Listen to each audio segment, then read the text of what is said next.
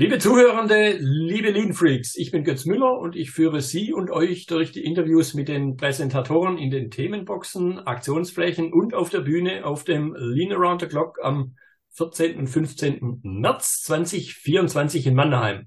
Heute geht es um den Einstiegsvortrag, um die, wir haben es Keynote genannt, den Stefan Wagner und den Kai-Jörg Sommer, die dort als Referenten zusammen auf der Bühne sind und es geht um diesen vielleicht provozierende Aussage, wie viel Lean ist dennoch safe? Hallo Herr Wagner, hallo Herr Sommer. Hallo Herr Müller. Ich habe schon Ihren Namen gesagt. Zum Einstieg vielleicht ein, ein, zwei Sätze jeweils von Ihnen, wie Sie mit dem Thema Lean in Anführungszeichen, außer dass ich Sie angequatscht habe, in Berührung gekommen sind. Also so ein bisschen was über Ihre Historie. Sicherheit in der Luftfahrt äh, ist ja Nummer eins. Ja. Das heißt ja immer Safety First. Und ähm, da wird auch nicht gespart, wird häufig gesagt. Aber natürlich ist es so, äh, das sicherste Flugzeug steht in der Halle und verdient kein Geld. Also da muss man halt schauen. Ähm, aber wir müssten halt den Grenzbereich sehr genau treffen in der Fliegerei und ähm, sonst wird auch keiner mehr zu uns äh, in den Flieger einsteigen. Deswegen haben wir Verfahren entwickelt, um eben Fliegen sehr sicher zu machen, was vielleicht auch damit zusammenhängt, dass wir als Piloten natürlich auch selbst mit unserem Produkt verknüpft sind. Das ist also der Grund, ähm, ähm warum eben Sicherheit bei uns vorgeht, aber trotzdem man sich natürlich Gedanken machen muss, äh, die, den Euro, den ich an der einen Stelle ausgebe, äh, kann ich woanders nicht mehr aus. Und das ist eigentlich ein ganz spannendes Thema. Und äh, da ich auch ein bisschen Medizin studiert habe, ähm, ist mein Hauptanliegen auch, äh, unsere Sicherheitskonzepte aus der Fliegerei in die Medizin zu übertragen. Und da schließt sich dann der Kreis zu meinem Co-Vortragenden. Als Facharzt für Arbeitsmedizin mit Industrie- und Führungserfahrung ergeben sich zwangsläufig die Berührungspunkte zu Lean und agilen Methoden. Ganz einfach deshalb, weil ja Lean ein integraler Bestandteil in der Automobilindustrie ist. Und zum anderen, in meiner Zeit vor der Arbeitsmedizin war ich mehrere Jahre in der Anästhesie klinisch tätig und hatte da Berührungspunkte mit Patientensicherheit, auch die Einführung von OP-Sicherheitschecklisten begleitet und miterlebt, sei es in Papierform oder auch in elektronischer Form in den Krankenhausinformationssystemen. Und das ist auch der Anknüpfungspunkt an Herrn Sommer, weil auch in der Medizin dann die Themen Patientensicherheit und auch in der Anästhesie vor allem aufkamen und man dann verschiedene Tools wie die Sicherheitschecklisten oder auch andere Maßnahmen eingeführt hat, sei es aus haftungsrechtlichen Gründen, aber auch um die Qualität zu verbessern. Und da ist immer der Spagat zwischen Qualität und Kosten, möglichst gute Qualität bei möglichst niedrigen Kosten zu erreichen.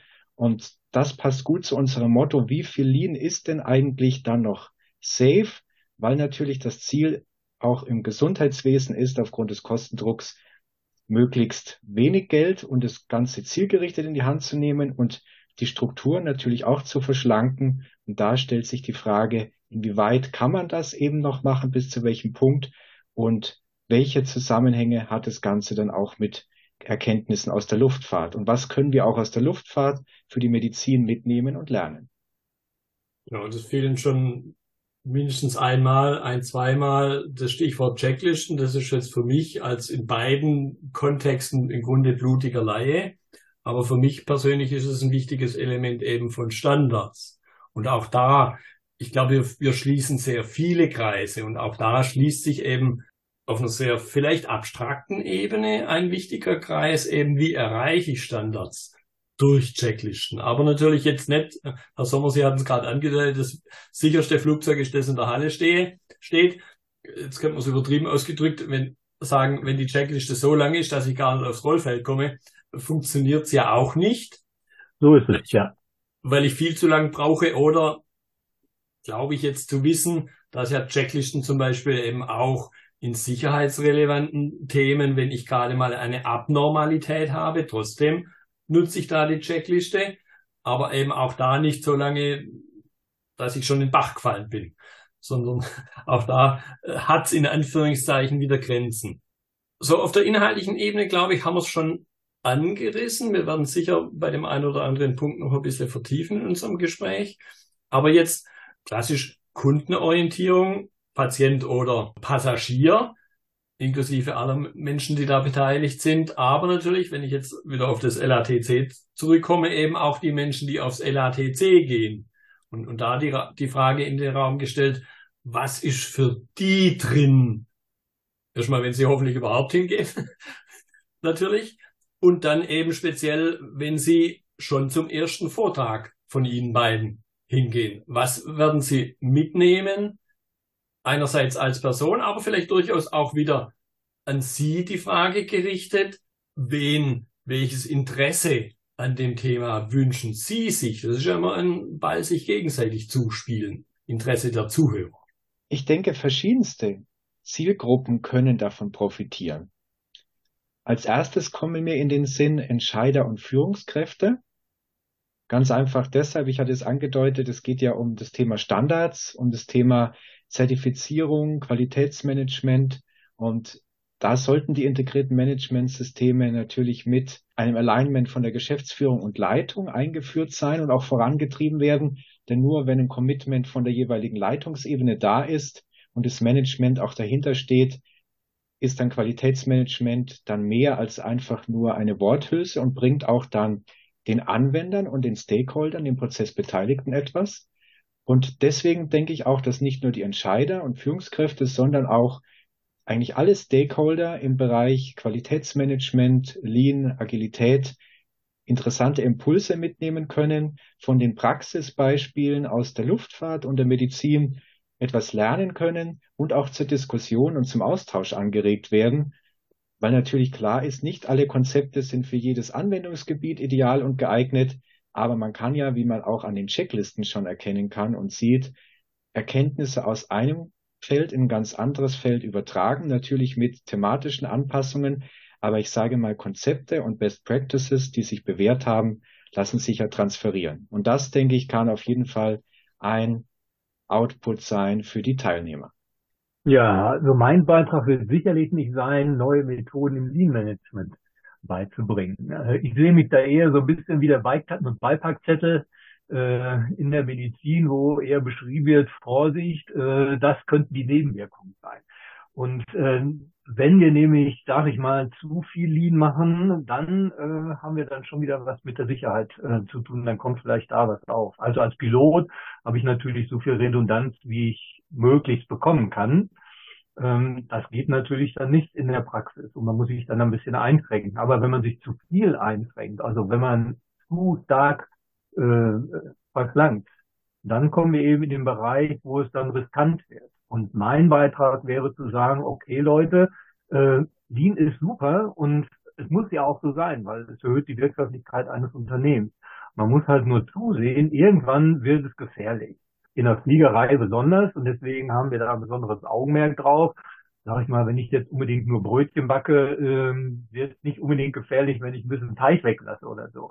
Aber das äh, gibt auch andere Bereiche, wo es dann eben in die Qualität geht, wie wir das gerade von der Medizin gehört haben.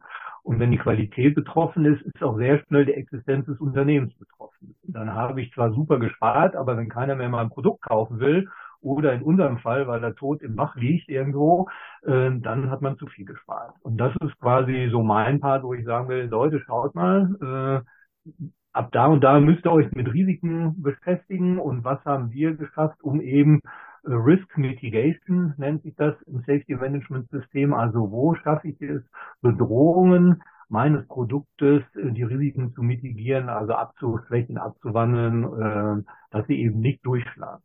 Das wäre so mein Beitrag. Mhm.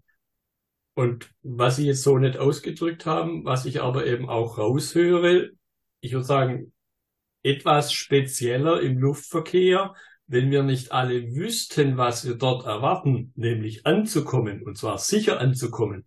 Sie hat es schon angedeutet, dann würde ja niemand äh, da die Treppe hochgehen und dann reingehen und sitzen bleiben, bis die Türe zu und dann wieder auf ist. Das heißt, etwas anders ausgedrückt, und da zitiere ich immer gern die Mari Furukawa Kaspari, was jeder von uns auch an der Stelle mitkauft, das ist dieses Wiederholversprechen im Luftverkehr. Ja anzukommen, sicher anzukommen, Klammer auf, in, hoffentlich inklusive Gepäck. Und in der Medizin, im Krankenhaus oder beim Arzt eben in Anführungszeichen sicher wieder rauszukommen. Das setzt sich einerseits voraus, aber eben auch ja einem Standard zu folgen. Ich huste halt gerade, dass ich einigermaßen erwarte, dass ich vielleicht jetzt nicht sehr flapsig ausgedrückt einen Einlauf kriege, sondern dass halt der Husten weg ist. Das ist ganz klar, das haben die beiden Bereiche gemeinsam. Arzt und Pilot sind absolute Vertrauenspersonen. Ja. Äh, und das ist es eben auch, was es so spannend macht, diese beiden Bereiche zusammenzubringen, weil nur wenn die Menschen uns vertrauen, egal ob Passagier oder Patient, äh, werden wir auch erfolgreich arbeiten. Das stimmt, denn die Ärzte haben ja einen großen Vertrauensvorschuss als eine der besonders angesehenen Berufsgruppen. Und ich bin da auch ganz bei Herrn Müller.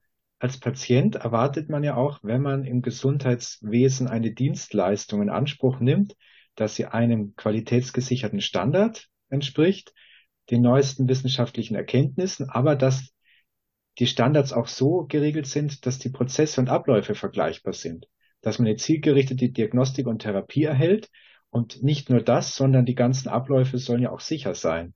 Das heißt, wir wollen ja keine Seitenverwechslungen bei einer OP haben oder eine ganz falsche Operation anstatt der richtigen durchgeführt bekommen, sondern wir wollen ja dann guten Gewissens zum Beispiel ins Krankenhaus gehen, uns dann darauf verlassen, man kümmert sich bestmöglich um uns.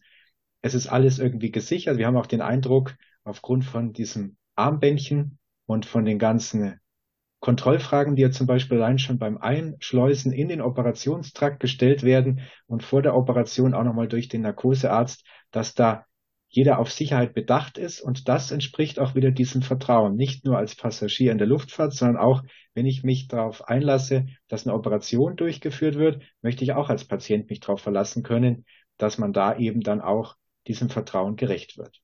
Und das funktioniert natürlich am besten in einem, in einem Umfeld, wo viele Menschen miteinander zusammenarbeiten, indem man im Prinzip die Prozesse auch standardisiert.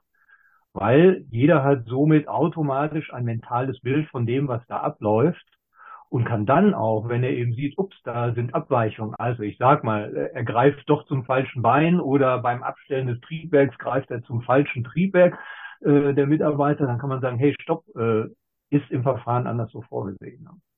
Viele sagen ja, beim Fliegen ist das riskanteste der Weg dorthin mit dem Auto. Äh, müsste gar nicht sein. Weil wenn jeder Autofahrer sich mit ähnlichen Verfahren in sein Auto setzen würde, wie wir das ins Flugzeug machen, dann wäre auch die Fahrt zum Flughafen viel, viel sicherer. Und das ist eben das Geheimnis, diese Standardverfahren. Ja, also wenn wir zum Beispiel unser Flugzeug fliegen, gehen wir halt immer erst einmal außen rum und gucken, sage ich mal grob, sind noch alle Reifen dran und äh, leckt nicht irgendwo das Triebwerk. Äh, wer macht das bei seiner Fahrt irgendwo hin? Natürlich nicht. Oder? So. Und das mal auch zu beleuchten, einfach nur mal zu sagen, hey Leute, äh, in den Bereichen kann man arbeiten und das sind so ganz einfache Methoden, wie man mit wenig Aufwand sehr viel mehr Sicherheit erreichen kann. Ähm, das bieten die beiden Vortragshilfen von uns. Genau, und das ist eben, glaube ich, Sie haben es gerade angedeutet, das, wo die Zuhörer viel mitnehmen werden können, da bin ich sehr sicher. Allein dieses, dieses Stichwort eine Runde ums Flugzeug zu drehen oder bevor ich anfange zu arbeiten, mal kurz zu reflektieren, habe ich denn alles da, was ich brauche? Und dann erst loszulegen und im Zweifelsfall halt erst mir das zu besorgen, um im Extremfall halt eine Zeitverzögerung zu vermeiden oder was auch immer ungeplantes zu vermeiden. Deshalb bin ich definitiv schon sehr gespannt auf Ihren Vortrag, auf Ihren Einstiegsvortrag und freue mich da auf die Impulse, bin ich absolut sicher, die Sie uns alle geben können. Und danke Ihnen jetzt für Ihren kurzen ersten Einblick. Vielen Dank und wir freuen uns auf die Zuhörer. Genau, wir sehen uns in Mannheim. Bis dahin. Ja, liebe Lean Freaks, es gibt noch Tickets für das LRTC 2024. Bis zum 11.11. 11.11 Uhr 11 gibt es noch den Early Bird Rabatt von 111 Euro 11 Cent. Die Ticket können Sie erwerben unter leanbase.de LATC Anmeldung. Wir sehen uns in Mannheim.